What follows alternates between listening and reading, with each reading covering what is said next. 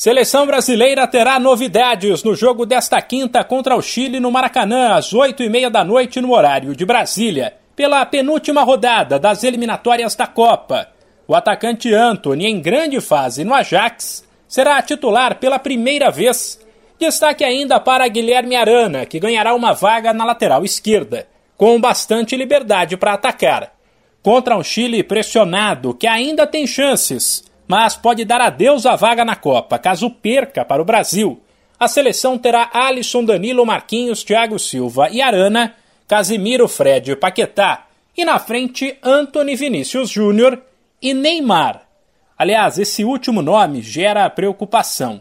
Neymar vive um inferno astral na França, desde a eliminação do Paris Saint-Germain na Liga dos Campeões, com mais notícias negativas que positivas relacionadas a ele. Há oito meses da Copa, parte da imprensa europeia vende a imagem de um jogador problemático, que, por exemplo, não leva os treinos tão a sério, se apresenta quase embriagado e teria brigado com um companheiro de time nos últimos dias, apesar de nada disso ter sido confirmado. Questionado sobre se não era hora de uma conversa franca com Neymar, o técnico Tite deixou claro que há uma preocupação e admitiu conversas privadas com o jogador mas disse que isso é assunto interno, de vestiário. Eu aprendi ao longo do tempo e eu, o start foi de uma filha socióloga que tem, que ela disse que assim, que igualdade não, mas equidade.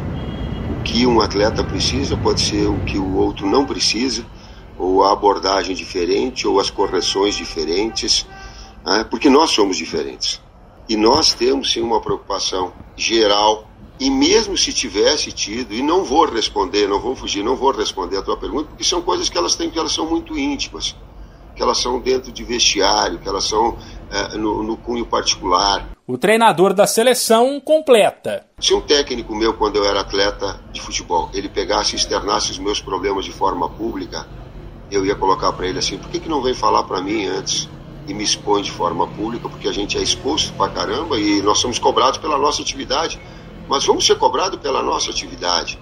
E aí disse, e por que me externar de forma pública? Eu faço isso com os atletas, aquilo que eu gostava que os técnicos fizessem comigo. Que são coisas que elas são muito, muito de dentro do vestiário. Apesar de já estar classificado para a Copa, o Brasil ainda não garantiu o primeiro lugar das eliminatórias. O que pode acontecer caso ele vença o Chile e a Argentina, que aparece em segundo, tropece na sexta diante da Venezuela.